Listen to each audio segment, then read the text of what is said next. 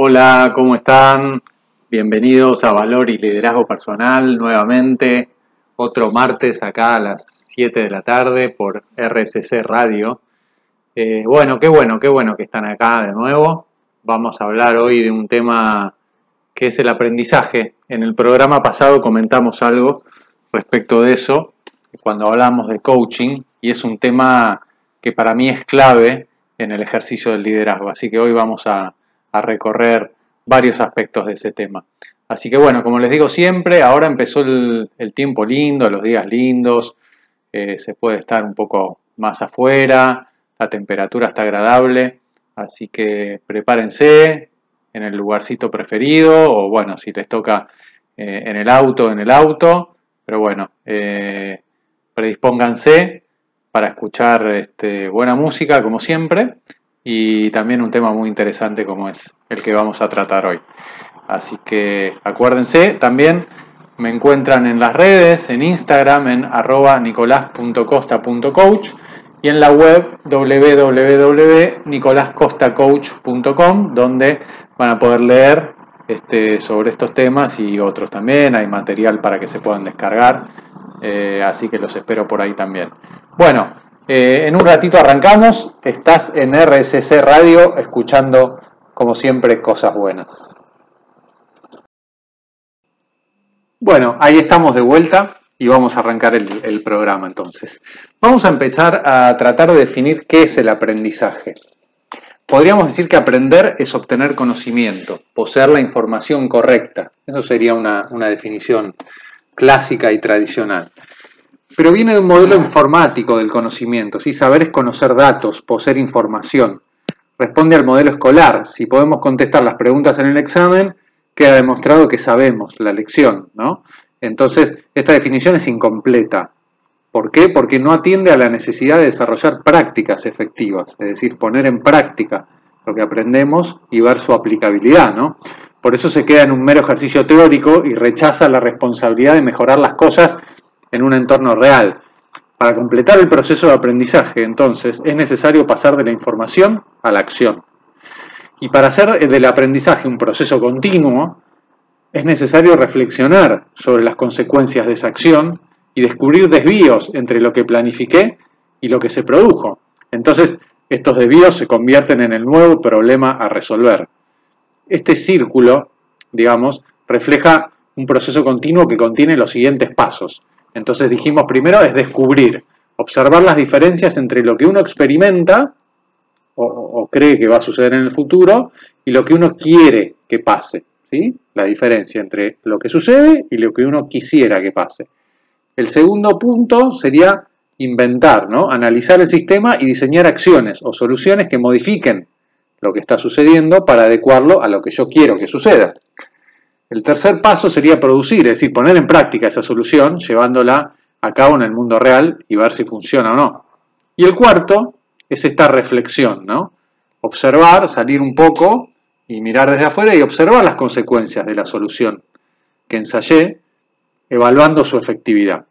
Esta reflexión es la base de los nuevos descubrimientos para volver al paso 1. ¿sí? Este es el círculo de la mejora continua. El problema de la definición académica, entre comillas, del aprendizaje es que no considera el paso 3, que es justamente poner en práctica la solución y ver si funciona. Nosotros estamos acostumbrados a que nos digan, bueno, para aprender tenés que leer lo que te pide el profesor o lo que te manda alguien a leer o, o lo que te recomiendan leer. Pero eso no es suficiente. Ahí lo que estamos haciendo es obteniendo información, pero en realidad no, no estamos aprendiendo. Vamos a aprender cuando pongamos en práctica algo de esa información que, captamos a través de la lectura, por ejemplo. Cuando pensamos en un profesor, ¿sí? de esos académicos, siempre lo imaginamos en eh, un laboratorio con anteojos, medio despeinado, estudiando problemas que no tienen relación con el mundo real, ¿sí? muy, muy teórico, enfrascado en discusiones este, bizantinas, sobre, sobre temas muy abstractos. Y muchas veces nosotros nos encontramos en situaciones parecidas, pensando y pensando soluciones a problemas y perdemos esa conexión con la realidad. Entonces, no nos olvidemos, una idea es valiosa si es aplicable a la realidad. Si no, no, no, pasó del plano de la idea y es una idea más que está en nuestra cabeza dando vueltas. Pero a veces también caemos en el, en el otro extremo, en el extremo opuesto, es decir, nos apuramos a hacer algo sin analizar mucho el problema ni considerar las consecuencias de la acción que voy a hacer. Es una reacción un poco impaciente a lo que consideramos estar paralizados por analizar, ¿no? O sea, cuando alguien dice, estás paralizado, parálisis por análisis, ¿no? Mucho, mucho análisis lleva a la parálisis, eh, entonces queremos hacer las cosas rápido y, entendemos que hacer es sinónimo de, avanzar, pero a veces nos lanzamos a hacer cosas sin, demasiado pensamiento y eso tampoco es bueno. Entonces, aprender para algunos es hacer cualquier cosa, pero hacer algo al fin. El problema es que la actividad irreflexiva desperdicia ¿no? esas energías que no tienen ni foco ni objetivo. Movimiento entonces no es sinónimo de acción efectiva. Hay que encontrar un equilibrio entre el pensamiento y la reflexión y la acción concreta.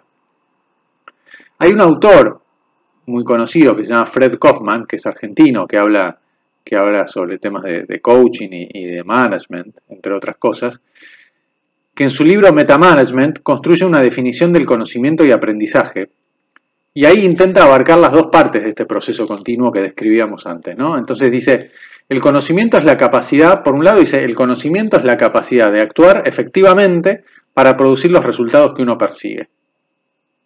Vamos de nuevo, el conocimiento es la capacidad de actuar efectivamente para producir los resultados que uno persigue.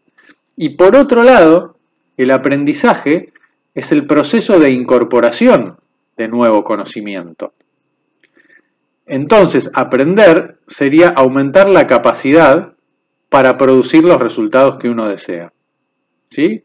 Aprender es aumentar la capacidad para producir los resultados que uno desea. Fíjense qué diferente que es que decir que aprender es incorporar conocimiento nada más, ¿no? Ahí, ahí está la gran diferencia de lo que estamos planteando hoy en términos de aprendizaje. Entonces, ¿Para qué sirve esto? Es decir, ¿para qué sirve definir bien el aprendizaje? Y sirve porque tiene un efecto para la vida de las personas y también de las organizaciones, que vamos a hablar un poco hoy, no solo del efecto personal, sino del efecto en los grupos de trabajo. La definición tradicional de aprender significa adquirir una descripción precisa del mundo para luego aplicarla. Primero obtenemos un conocimiento teórico y luego lo ponemos en práctica. Esta descripción no es incorrecta, pero es inefectiva el saber tradicional valora la abstracción teórica, ¿sí? Contra las acciones en el mundo real, es decir, prefiere que yo sepa muy bien en forma teórica cómo se desarrolla algo y no privilegia tanto la acción en el mundo real y la aplicabilidad. Al concentrarse en la verdad, esta definición se olvida de la efectividad, ¿sí? Porque está bien, el teorema de Pitágoras es verdadero. Ahora, ¿es verdadero por qué? es verdadero porque cuando lo aplico se verifica lo que dice el teorema, si no, no es verdadero. No es verdad en el papel, es verdad en la práctica. Y antes se decía que sabio es, que es el que tenía información, no quien tenía la capacidad para alcanzar sus objetivos. E, esa es, es, la definición tradicional. Entonces esta definición no alienta la creatividad y la invención. ¿sí? No, no nos deja en un lugar donde, bueno, eh, incorporemos información y cuanto más información mejor. Y bueno, después si la aplicamos o no es otro problema. En su afán por expresar descripciones exactas, presenta el conocimiento como un producto terminado que los estudiantes tienen que aceptar, en lugar de entenderlo como un proceso de incorporación de nuevas habilidades, donde los estudiantes necesariamente tienen que participar.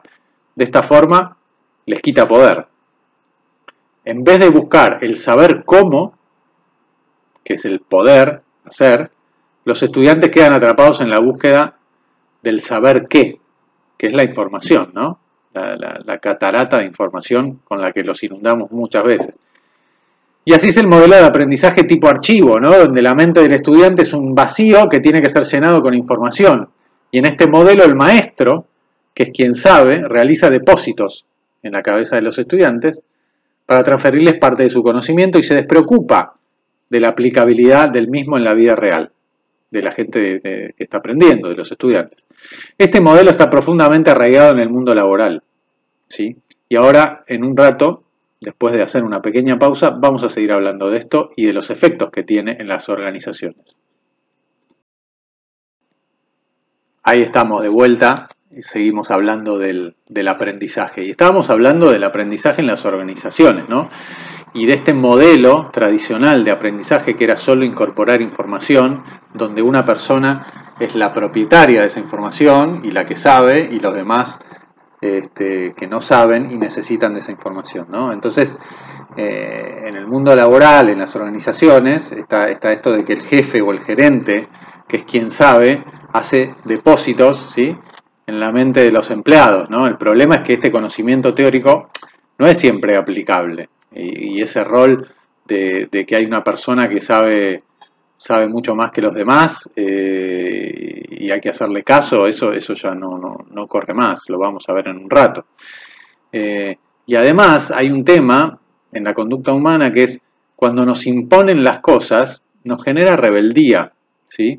A ningún ser humano le gusta ser programado como una computadora. Entonces, el concepto de que hay una persona que es dueña de la verdad y nos dice cómo tienen que ser las cosas, eh, genera, genera rebeldía y, en el largo plazo no lleva a ningún lugar.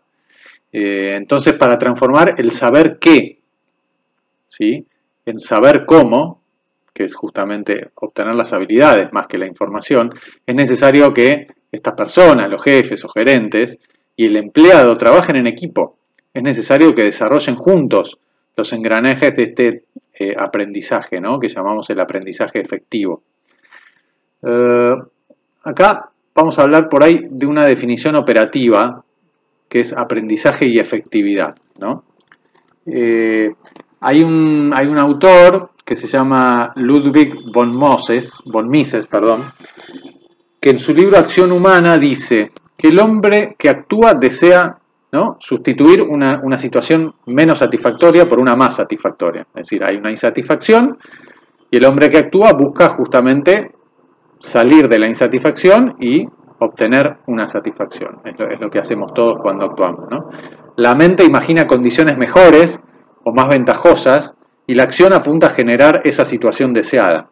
El incentivo que impulsa al hombre a actuar es siempre alguna insatisfacción. Un hombre perfectamente contento, dice, no tiene ningún incentivo para cambiar. Pero para hacer que el hombre actúe, la insatisfacción y la visión de una situación mejor no son suficientes. Hace falta otra cosa más. Y esa cosa es la expectativa de que el comportamiento, ¿sí? de la acción, va a tener el poder de remover o al menos por lo menos aliviar esa insatisfacción. Por eso que el hombre se pregunta, ¿cuándo y cómo tengo que intervenir para alterar el curso de los acontecimientos? ¿Qué va, qué va a pasar si no hago nada? ¿No? Entonces, podríamos decir que los dos primeros motores de la acción humana son la realidad, que es insatisfactoria, y una visión deseada. Y esos se enfrentan y configuran una especie de, brecha ahí. Y esta diferencia es la que genera la energía para el circuito de la acción. No nos olvidemos, aprendizaje es acción. Sin una insatisfacción con la situación existente y sin una visión de un futuro mejor, no hay razón para actuar. En todo esfuerzo hay un objetivo, una visión de futuro que impulsa al que la está haciendo a utilizar todas sus capacidades y recursos para alterar justamente los acontecimientos que, están sucediendo en ese momento. Y entonces es importante que remarquemos que esta brecha no constituye necesariamente un problema o algo malo. La insatisfacción puede provenir perfectamente de una ambición. No hay nada malo en mi situación actual, pero yo quiero algo distinto igualmente, o algo mejor, o algo que yo considero mejor. Y va más allá este, de, lo que sucede o cómo está sucediendo, es una percepción mía y es totalmente válida. Por ejemplo, si yo me quiero retirar laboralmente, ¿sí? digamos, jubilar, a los 55 años, eso puede llevarme a que empiece a ahorrar dinero hoy. No es que tenga o prevea un problema financiero, sino que tenga una aspiración que no voy a poder concretar a menos que actúe hoy en pos de eso. O en, una organización, por ejemplo, el deseo de, la dirección de, una empresa de expandirse a otro país puede impulsarlos a buscar otras empresas con las cuales asociarse en esos países. La organización de expansión no tiene ningún problema puntual, sino que tiene una ambición, se plantea un objetivo que no va a poder alcanzar a menos que actúe en consecuencia. Entonces la brecha de insatisfacción no tiene por qué ser reactiva, esto es muy importante, respondiendo a un problema, sino que puede ser proactiva respondiendo a una aspiración, como dijimos, o a una ambición. Y el tercer componente que habíamos hablado de la acción que tenemos para hacer, para cambiar de una situación que no es satisfactoria hacia una visión que deseamos, que es más satisfactoria, es asumir la responsabilidad y la confianza ¿sí? en la capacidad para dirigir el mundo hacia la visión que tenemos. ¿sí? Para actuar, nosotros tenemos que vernos como protagonistas de ese destino y no como una víctima de las circunstancias. Tema interesantísimo, la víctima y el protagonista que vamos a ver también en un rato y podríamos hacer un programa entero de esto. El supuesto de la acción es que no todo está escrito, ya que eso tiene sentido del concepto de que el mundo es, un lugar indeterminado y el hombre tiene libre albedrío para hacer lo que quiere. Por eso eh, están las famosas frases, nada es imposible y, todo está por hacer y demás. Y, y, realmente es así, si no el mundo no hubiera progresado. También en culturas, que a veces las llamamos fatalistas, reconocen la necesidad de atribuirle un poder causal a la persona. Por ejemplo, hay, algunos dichos ¿no? famosos. Hay uno eh, en el mundo musulmán que dice, resale a Alá, ¿sí? pero ata tu camello. Es decir, resale a tu Dios, o un ser superior, pero vos haces lo que tenés que hacer y ata el camello porque si no se te va a ir. Y, hay otro similar, judío, que dice, rezá como si todo dependiera de tu plegaria, pero actúa como si rezar no importara. Es decir, lo mismo. Rezá como si fuera lo único que te va a ayudar, pero actúa como si no existiera ese rezo, ¿no? Es decir, tenés que hacer las dos cosas y fundamentalmente el mensaje acá es vos sos responsable de lo que tenés que hacer. Para actuar en el mundo el hombre tiene que tener el coraje de cambiar todo lo que puede ser cambiado y más que paciencia para conformarse con eso que no puede serlo porque muchas veces nos ponemos en ese rol que decíamos antes, la víctima, bueno, esto no se puede cambiar, es muy difícil, yo no voy a poder, este, mirá lo que pasó, entonces esto me perjudica, ¿qué voy a hacer yo? Y bueno, y en esas, en esas situaciones, digamos, no es donde podemos avanzar, justamente, es en las otras, donde nosotros somos protagonistas y nos sentimos protagonistas de nuestra historia y decidimos hacer los cambios que queremos hacer. Y seguimos acá en RCC Radio, en Valor y Liderazgo Personal, y estamos hablando del aprendizaje. Entonces, hablamos de, la definición tradicional de aprendizaje y, por qué se quedaba corta y, qué había que agregarle para completarla, ¿no? Esto de la acción y de, poder aplicar los conocimientos para, para resolver una situación puntual, ¿no? Entonces, ¿qué es el aprendizaje? Si definimos a la locura como hacer una y otra vez lo mismo esperando un resultado distinto, el aprendizaje es lo opuesto a eso, entonces. De acuerdo a esta definición, podemos dudar de la salud mental de muchas personas y, de muchas empresas, ¿no? Eso lo decía, lo decía Einstein, ¿no? Este, no podés pretender este, resultados distintos y seguís haciendo lo mismo, ¿no? Algo, algo así. Entonces podemos interpretar al aprendizaje como una acción reflexiva el aprendizaje es una forma de actuar para corregir errores cometidos en acciones anteriores o para modificar una situación. En caso de intentar justamente alterar el curso de, la acción, digamos, de lo que está sucediendo, y darse cuenta de que los recursos utilizados son desproporcionados en relación con el beneficio obtenido, o al descubrir que estuve persiguiendo objetivos de corto plazo en contra de intereses fundamentales o, valores cruciales, este, lo que podemos hacer es detenernos y reflexionar sobre esa conducta, ¿no? Y, y, ese es un puntapié para el aprendizaje. Entonces, analizando la cadena de qué medios estoy usando para lograr qué fines, puedo evaluar la efectividad de mi accionar. Y si concluyo que esa efectividad es baja, puedo preocuparme y aumentarla mediante otra acción destinada a aumentar la efectividad de la que estaba haciendo. ¿no? Entonces, eh, al igual que la acción directa, que es una acción de primer orden, el aprendizaje es un intento de reemplazar una situación poco satisfactoria, como decíamos antes, con falta de efectividad, por otra más satisfactoria y más efectiva. Entonces decimos que la energía para el aprendizaje proviene también de una brecha que existe entre la realidad presente y la visión de una realidad más deseable para mí. Tanto para actuar como para aprender necesitamos contar con un ideal que nos impulse, que nos motive a usar nuestros recursos para poder hacerlo realidad. Necesitamos además una convicción firme de que vamos a poder modificar la realidad actual mediante nuestra capacidad de acción, porque si no, directamente no nos moveríamos y no trataríamos de mejorar. Ahora, ¿qué pasa con el aprendizaje a nivel colectivo, grupos, en los distintos grupos de los que somos parte? ¿no? Un grupo no tiene una mente independiente de sus integrantes.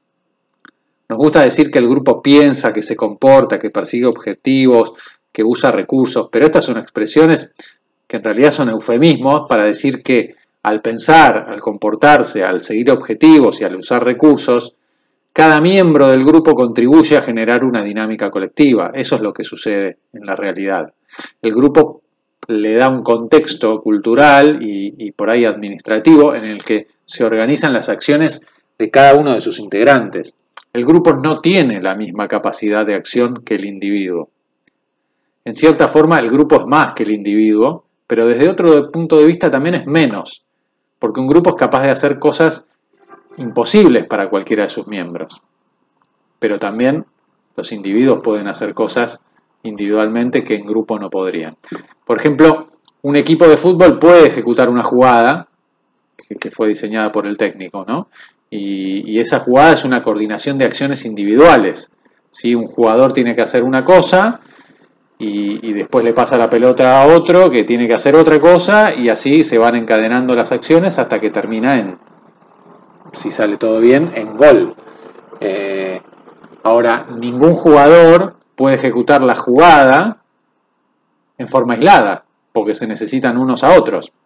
Es necesaria justamente la coordinación de todos para realizar esa jugada de forma efectiva. De la misma forma, ninguna persona por sí sola puede este, construir un edificio, eh, o fabricar un auto, una máquina, o perforar un pozo de petróleo, o, o tocar en una orquesta, o cantar en un coro.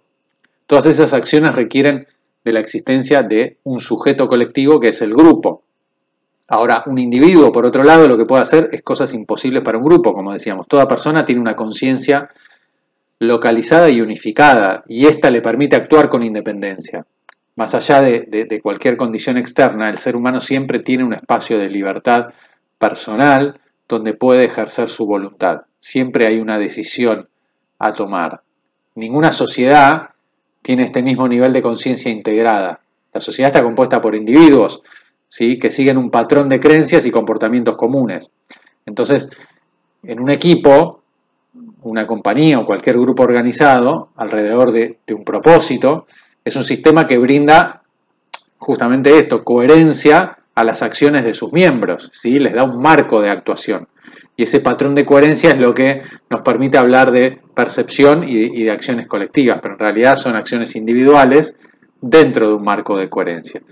Y el grupo no tiene conciencia integrada ni voluntad propia, ya que justamente sus miembros tienen lo que hablábamos antes, el libre albedrío. El individuo es un miembro autónomo, que participa en el espacio de relaciones interpersonales que se establecen en el grupo. Esta distinción parece abstracta, pero es crucial para evitar abusos y faltas de respeto. Es decir, el principio de, toda dictadura o de, tiranía es la creencia de que el individuo es una pieza que pertenece al grupo. Y para participar del grupo un individuo tiene que acceder a hacer eh, según las reglas del grupo establecidas eh, y, es la única forma que tiene de actuar. Pero eso este, no es una, es una decisión del individuo, él puede decidir no hacerlo. Si no puede decidir hacerlo, estamos en presencia de una dictadura y de una tiranía.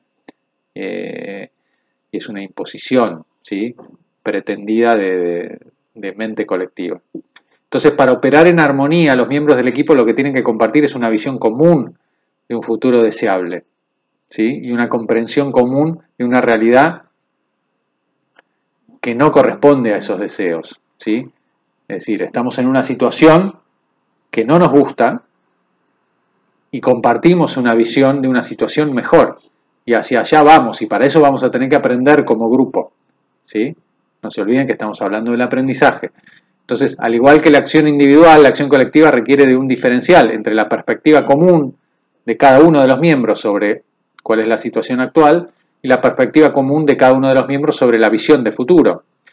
Entonces, para actuar con coherencia, los integrantes del grupo tienen que compartir los tres elementos básicos de la acción humana que vimos antes, que es la situación presente, la visión y la responsabilidad, en este caso coordinada, por controlar el destino, trazando y transitando un camino que va desde la situación actual hacia la visión de futuro. Llegar a un consenso sobre estos elementos implica operar en un espacio de diálogo. ¿sí? Para poder llegar a esta coordinación en los grupos hay que dialogar, hay que coordinar acciones, intercambiar información, razonar sobre los contenidos de esa información, armar cadenas lógicas ¿sí? de medios que nos lleven a determinados fines y fundamentalmente acordar un objetivo común. Todos esos son elementos básicos de ese diálogo que se tiene que dar en un grupo, en este caso como estamos hablando de trabajo. Sin esa visión compartida es imposible evaluar la situación presente o especular sobre qué estrategias de acción seguir. El diálogo sobre la visión compartida es la raíz de todo comportamiento orgánico, es decir, de cualquier grupo. Y aún cuando esto no exista, la organización va a mostrar un cierto comportamiento, pero en vez de ser una serie de acciones coherentes y orquestadas, como un sistema, ese comportamiento va a ser una secuencia desordenada de acciones individuales que no tienen una integración y que no tienen una organización y que probablemente no lo lleven a ningún lugar común. Entonces, en un sistema saludable, el todo integra y trasciende a las partes, manteniendo una tensión creativa entre justamente esto, subordinarse al grupo y la autonomía de cada individuo. Por ejemplo, una empresa sana integra a sus empleados, pero en ningún momento niega su existencia como individuos. Cuando una organización, que puede ser un culto, por ejemplo, subordina justamente la autonomía de sus miembros, a los deseos de, entre comillas, un líder, se convierte en un ente opresor y termina cayendo por, su propio peso. Para mantenerse viva, la organización necesita integrar esa visión compartida ¿sí? con las visiones individuales de sus miembros. Si estos no ven su trabajo como una forma de alcanzar el futuro que cada uno de ellos quiere, la organización rápidamente va a entrar en crisis. Por eso es fundamental que en la agenda de las organizaciones haya siempre espacio para el diálogo y que integre las aspiraciones individuales con la, con la aspiración del grupo. Haciendo la salvedad de que los verbos aplicados a un, a un grupo tienen un significado distinto a los verbos que aplicamos a un sujeto, a un individuo, podemos extender la definición de aprendizaje, como decíamos antes, del individuo hacia el grupo. Cuando una organización intenta una y otra vez alcanzar sus objetivos y no lo logra, necesita parar y reflexionar. Y como dice un dicho oriental, a menos que cambie de dirección, voy a terminar llegando al lugar a donde iba, que justamente es un lugar al, que no quiero ir o, al que quiero cambiar.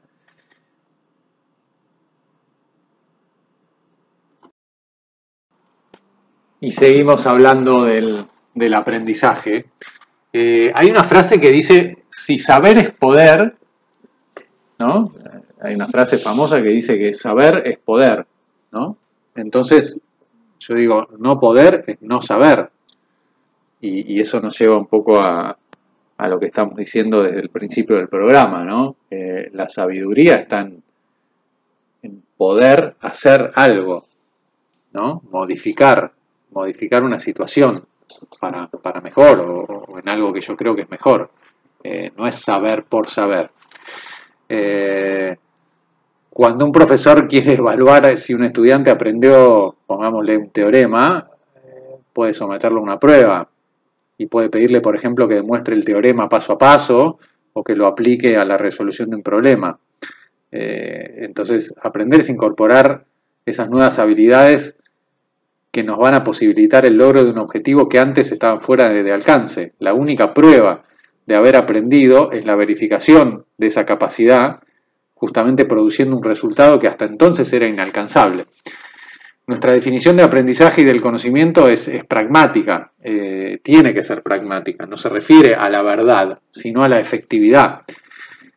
Y, como, como, sucedió con la revolución de Copérnico, ¿no? en vez de poner como centro a la información verdadera, eh, tenemos que poner eh, en el centro a la acción efectiva, con el centro del aprendizaje. ¿sí? Entonces es un cambio de paradigma. Ahora, me gustaría que hablemos un poco de, de algo que, todos vemos y, tenemos eh, gente alrededor con determinadas características que son los que llamamos los que lo saben todo, digamos los todos y los aprendices, ¿sí? La gente que, está más dispuesta a aprender que, que a decir que sabe todo. Eh, y fíjense, fíjense cómo funciona esto, ¿no? En, todo proceso de aprendizaje eh, tenemos que empezar en la ignorancia y en la incompetencia. Si no, no hay aprendizaje posible. Si yo creo que lo sé todo, no hay espacio para que yo pueda aprender nada. Y podemos distinguir cuatro etapas, ¿sí? En esto del, aprendizaje. La primera etapa la podemos llamar incompetencia inconsciente, ¿sí? Es decir, no sé cómo hacer algo, pero lo quiero hacer. Y en esta fase lo que tenemos que ser capaces de reconocer justamente es el valor de la habilidad que estamos intentando aprender y reconocer nuestra propia incompetencia, es decir, no soy competente para eso, si quiero poder pasar a la siguiente fase. El tiempo que pasemos en esta fase va a depender de la fuerza, del estímulo que nos empuje para aprender esta nueva habilidad que queremos. Por ejemplo, no sabemos andar en bicicleta, ni tampoco conocemos el valor que nos puede aportar aprender a andar en bicicleta, porque digamos que no conozco lo que es una bicicleta y nunca vi una. Entonces, no sé andar, pero tampoco tengo conciencia de cuán bueno podría ser. ¿sí? Después viene una segunda etapa que es la incompetencia consciente, es decir, no soy capaz de, pero ya tomé conciencia de lo bueno que podría ser o, si me podría servir de algo. Entonces, aunque no entendemos o no sabemos cómo realizar algo, reconocemos nuestra propia incompetencia y el valor que tiene esta nueva habilidad que queremos dominar. Entonces, no sabemos andar en bicicleta, pero reconocemos el valor de aprender andar en bicicleta y los beneficios que me puede traer. Cometer errores en esta fase es un punto justamente importante para potenciar y acelerar el proceso de aprendizaje. Justamente es, deseable que cometamos errores. El error es una fuente inagotable de, de aprendizaje. La tercera etapa es la competencia consciente. En esa fase ya entendimos o sabemos hacer algo, aunque sea en un nivel eh, básico, pero para eso tenemos que estar muy concentrados y prestar mucha atención a lo que estamos haciendo. Entonces, por ejemplo, ya sabemos andar en bicicleta, pero nos cuesta. Nos cuesta mantenernos derechos, nos cuesta frenar, nos cuesta las curvas eh, y tenemos que estar muy concentrados para no caernos, por ejemplo. Y después pasamos a la cuarta etapa que es la competencia inconsciente. En esta última fase, justamente, cuando estamos incorporando esta nueva habilidad, ya somos plenamente competentes, es decir, sabemos hacerlo y ejecutamos la acción de forma este, perfecta, digámoslo, y tuvimos tanta práctica con la nueva habilidad que la podemos hacer ejecutar de, forma fácil, sin prestar mucha atención, como si fuera algo natural. Y podríamos ejecutar esta habilidad incluso haciendo otras cosas al mismo tiempo, y también eh, podríamos este, enseñarle a otro esta habilidad, porque ya la dominamos de forma tal que estamos en condiciones de hacer eso. Entonces, si vamos al ejemplo de la bicicleta, es, sabemos andar en bicicleta, no tenemos que estar plenamente concentrados, incluso podríamos enseñarle a otra gente a andar en bicicleta o, eh, no sé, llevar eh, en una de las manos un vaso mientras eh, mantenemos el manubrio con la otra. Es decir, ya, ya, estamos dominando esa nueva habilidad. Y estas cuatro fases se aplican a, a, cualquier proceso. ¿sí?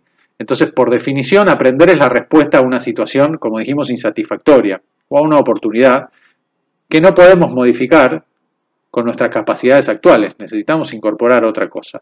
El esfuerzo del aprendizaje se justifica por la insatisfacción que producen los intentos reiterados que hicimos de mejorar esa situación.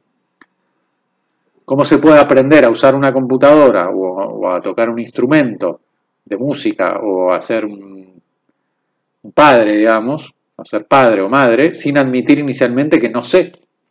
Nadie nace con competencias en, esas áreas, en, computación o en, o en música o en paternidad o maternidad. Para tenerlas hay que adquirirlas. Y ese proceso justamente de aprendizaje requiere comenzar desde la ignorancia, como dijimos antes, desde la posición de quien no sabe, pero se compromete a saber, o sea, en la postura de quien se declara aprendiz. ¿sí? No sé, pero quiero saber, es decir, quiero aprender. Y esa es la primera paradoja del aprendizaje, porque para aprender tengo que partir de la ignorancia, del no saber, pero admitir que no sabemos es una amenaza para nuestra autoestima y, sobre todo en algunas culturas, ¿no? Y también puede afectar nuestra imagen pública. Como decía, nuestra cultura aprecia el conocimiento, aunque, aunque no sea real, aunque lo aparente, ¿no? Más que la voluntad de aprender. Y la posibilidad de aprender se inicia con una declaración de ignorancia, con la expresión no sé. Es muy difícil encontrar gente que dice no sé cuando le preguntamos algo. ¿Se dieron cuenta de eso? A nosotros mismos a veces nos cuesta decir no sé. Y esta declaración es necesaria tanto a nivel individual como a nivel colectivo. Para crear organizaciones que aprendan, es necesario primero permitir que haya organizaciones ignorantes. El aprendizaje justamente colectivo demanda una cultura donde el no saber esté protegido y esté aceptado, y donde admitamos incompetencias, aunque sean temporarias, y que podamos subsanar. Y eso sea considerado como un paso esencial y honorable en el proceso de aprendizaje. Pero eso muchas veces va en contra de la ideología actual, ¿no? Eh, nos elogian y nos premian por lo que sabemos y pagamos un precio alto por lo que no sabemos, ¿sí? Con, aplazos o con vergüenza, con pérdida de autoestima, con críticas públicas, con postergaciones laborales, con castigos, o, porque nos marginan, o, o porque no podemos comunicarnos este, de forma adecuada. ¿no? Entonces, no saber puede llevarnos hacia los más bajos escalones sociales, la pérdida de oportunidades, la humillación, el desempleo. Ciertamente nadie es contratado por lo que no sabe o por su capacidad para decir que es incapaz de producir un resultado. Obviamente es mucho mejor ser alguien que sabe que alguien que no sabe. Cuando uno sabe tiene acceso a cierta categoría, a un determinado prestigio, a, una autoestima más elevada, poder. El problema es que para ser alguien que sabe hay que admitir primero que uno es alguien que no sabe y estar predispuesto a aprender.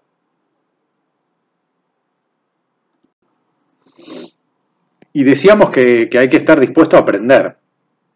Y el problema es que las personas atrapadas en la dinámica cultural quedan, quedan justamente ahí en la trampa de parecer competentes o fingir que saben, eh, mismo cuando no saben, ¿no? Y esta pretensión está en el corazón de la personalidad del personaje que hablamos antes, el sábelo todo. Una identidad construida en torno al miedo y a la necesidad permanente de tener razón, independientemente de la efectividad de esa razón. ¿sí? Eh, el conocimiento es, poder, ese es su lema, ¿no? El del sábelo todo. El contraste entre el sábelo todo y el aprendiz es una polarización. Hay muchos eh, todos y, muy pocos aprendices, ¿no? Eh, ahora, hay un rango entre el todo puro y el aprendiz puro, hay muchos matices, ¿no? Eh, hay personas que pueden tener este, rasgos de las dos características. La inmensa mayoría de nosotros conjuga estas dos energías inclinándonos hacia una u otra de forma alternativa, ¿no?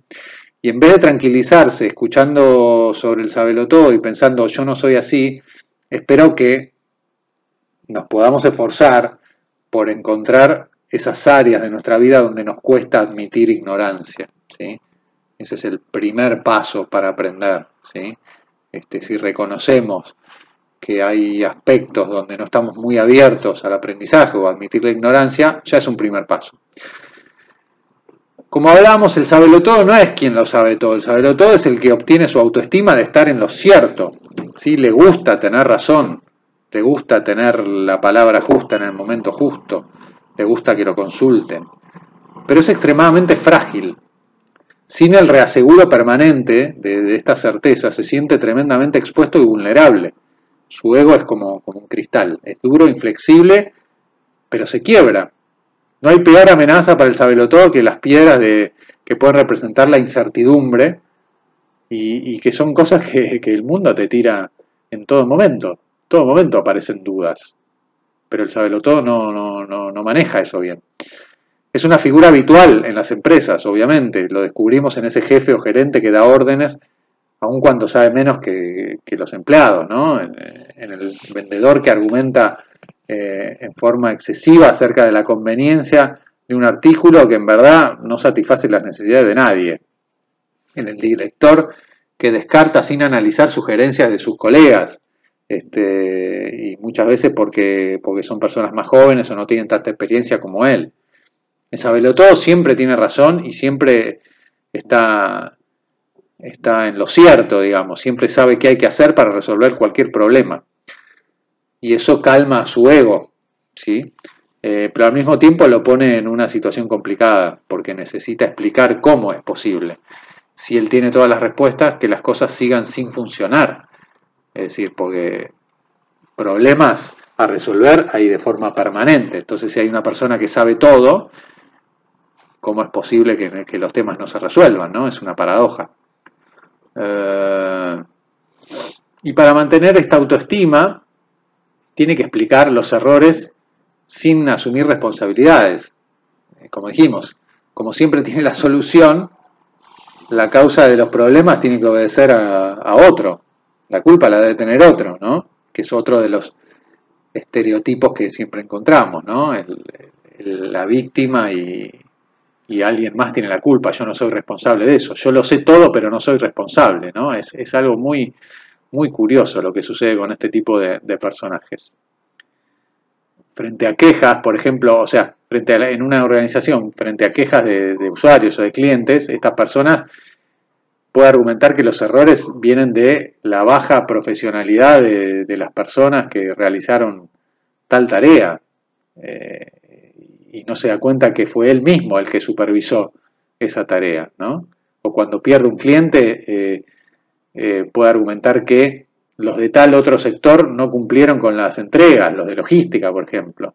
Eh, y él nunca se dio cuenta de eso. Entonces, estamos ante, ante personajes complicados que, justamente no permiten empezar y, concretar un, proceso de aprendizaje, ¿no? El sabelo todo como dijimos, es protagonista o víctima, es víctima y es un espectador por excelencia. ¿sí? Su, divertimiento favorito, digamos, no es jugar a un deporte, sino verlo. Su, actividad principal no es participar del juego, sino observarlo.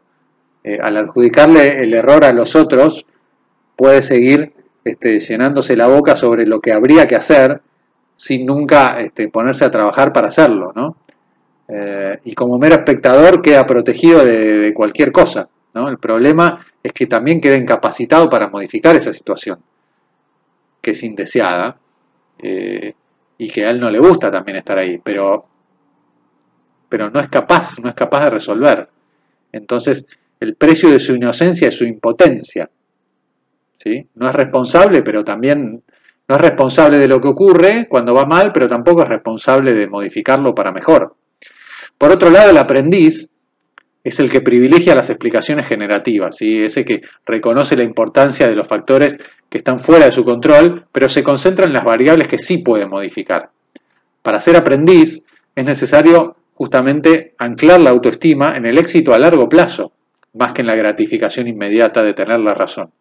El aprendiz entiende que todo resultado es consecuencia de la comparación entre un determinado desafío y su capacidad de respuesta es la responsabilidad. Por ejemplo, para llegar a tiempo a algún lugar, es necesario reducir el tráfico o salir antes. Para conseguir una participación de mercado mayor en una organización, digamos, una empresa que quiera ganar mercado, es necesario reducir el atractivo de, los productos de mi competencia o aumentar el atractivo de mis productos. Y, así podemos dar un montón de ejemplos. Fíjense la diferencia entre las posiciones del que lo sabe todo, pero no asume la responsabilidad, y del aprendiz que sí asume su responsabilidad y busca cómo mejorar. Justamente al tomar esa responsabilidad incondicional por su vida, el aprendiz es una parte involucrada en cualquier problema que lo afecte. Y cuando busca una explicación que le abra posibilidades de mejora, siempre está él en el medio, como agente de cambio. La explicación justamente le sirve para generar acciones efectivas y no para deslindar sus responsabilidades. Supongamos que un sabelotodo y un aprendiz caminan, ¿sí? Lado a lado hacia, hacia, hacia una oficina, ¿no? Hacia un, edificio, una oficina, hacia el trabajo. Y se larga un chaparrón que los moja y los empapa, ¿sí? Una lluvia muy fuerte. Y cuando llegan, la recepcionista les pregunta, ¿qué pasó? ¿Por qué se mojaron? Entonces el sabelotodo contesta, nos sorprendió la lluvia, en una zona donde no, no, había techo. Y el aprendiz, a su vez, dice, no pensé en traer paraguas. O sea, uno se moja porque llueve y porque no tiene paraguas. Y el sabelotodo le echa la culpa a la lluvia y el aprendiz, en cambio, asume la responsabilidad de no haber tomado un paraguas. Las dos explicaciones son verdaderas, pero solo la segunda, la del aprendiz, genera la posibilidad de modificar el efecto no deseado, que es mojarse, a pesar de las circunstancias que no controlo, que es la lluvia. Y bueno, otra vez llegamos al final del programa, otro martes eh, que se pasa rapidísimo, el programa Valor y Liderazgo Personal, acá en RSC Radio. Y bueno, contento de haber podido compartir con ustedes un tema tan interesante como es el del aprendizaje. Espero que, les haya gustado. Y seguramente vamos a, vamos a volver con, temas de este estilo en, los próximos programas. Em, acuérdense, si les gustan estos temas, me encuentran en Instagram en nicolás.costa.coach o en la red en www.nicolascostacoach.com en, mi página web. Y ahí van a poder encontrar material de este tipo y recursos gratuitos y, y otras cosas también. Así que bueno, los dejo y espero reencontrarme con ustedes el martes que viene. Estamos en RCC Radio. Escucha cosas buenas. Espero que hayas quedado muy relajado con el ejercicio Incluso puedes prepararte para descansar, dormir. Porque ahora que estás escuchando este programa, si es día martes, que es la fecha oficial que lo transmito, acá como viajera expansiva, ya es un poco tarde, si es que estás acá en Latinoamérica. Ya, ya es de noche. Así que puedes acostarte tranquilamente, y esperemos que tengas un sueño muy profundo. ¿Te das cuenta que acá en RSC Radio realmente escuchas cosas buenas? ¿Escuchas contenido de calidad para tu desarrollo personal? Para que despiertes, te transformes. El contenido de Viajera Expansiva no es para todo el mundo. Para mí es maravilloso pero no quiero decir que sea exclusivo, que sea eh, algo tan... que no, no quiero que suene como del ego, pero porque en el fondo tú decides qué es lo que quieres. Y todo va a estar bien. Si tú quieres estar más inconsciente, más automático, más dormido, también está bien porque igual ya lo estás decidiendo. Porque no eres víctima, decides siempre. Pero por lo mismo, no es para todos. Solo las personas que realmente quieren transformar su vida son las personas que conectan con esta información. Y efectivamente avanzan a su ritmo, pero lo logran. Me gustaría saber, ojalá que me puedas escribir en algún momento en redes sociales, ¿en qué posición estás? ¿En qué conciencia estás? ¿Ya sabías esta información? ¿Es nueva? ¿Aún te cuesta un poco conectar? Porque más que me creas, mi invitación es que practiques, es que juegues, es que leas, es que estudies y con tu propia experiencia y vivencia vas a entender. Si no, solamente va a sonar como algo que escuchaste y listo. Así que te voy a entregar un ejercicio muy importante si es que quieres empezar a tomar conciencia de tu inconsciente, que es lo que más predomina en tu cerebro. Todas las mañanas, apenas despiertes, anota tu primer pensamiento o los primeros pensamientos que tengas. Por lo general, nuestros pensamientos son bien repetitivos. De un día para otro pensamos casi lo mismo. Eso se ha comprobado bastante en las neurociencias. Y por lo mismo no debería ser algo tan complejo de saber. Así que entonces presta atención y anota. Te vas a encontrar con sorpresas. Incluso si analizas esos pensamientos, quizás te des cuenta de las creencias que tienes. Y ahí puedas determinar si son creencias que te limitan o que te expanden mucho más allá. Si yo creo que mi vida alguien la maneja, un ser superior, una energía, otras personas, no lo sé, si creo que alguien la maneja, versus si creo que yo con mi libre albedrío manejo cada segundo de mi vida porque soy poderoso, ¿qué camino tomo? Ninguno es bueno ni malo, pero ¿qué camino me hace las cosas más fáciles, más amorosas, más feliz? Obviamente que este último. Te invito a conectar con todas estas ideas.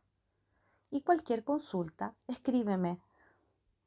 Instagram, Facebook, que es donde más me conecto, como viajera expansiva. Envíame tus preguntas, algún comentario que quieras que yo te responda a través de la radio. Y recuerda visitar viajeraexpansiva.com. Mi sitio web está actualmente renovado con algunos ajustes, así que vas a encontrar muchísima información para que puedas seguir emprendiendo este viaje metafórico de tu vida de la mejor manera posible. Me encanta que estemos conectados en el lugar del mundo en el que me estés escuchando. Yo estoy acá en Chile y siento tu conexión y tu energía y te deseo lo mejor. Sigámonos escuchando en RSC Radio. Hasta la próxima y escucha cosas buenas.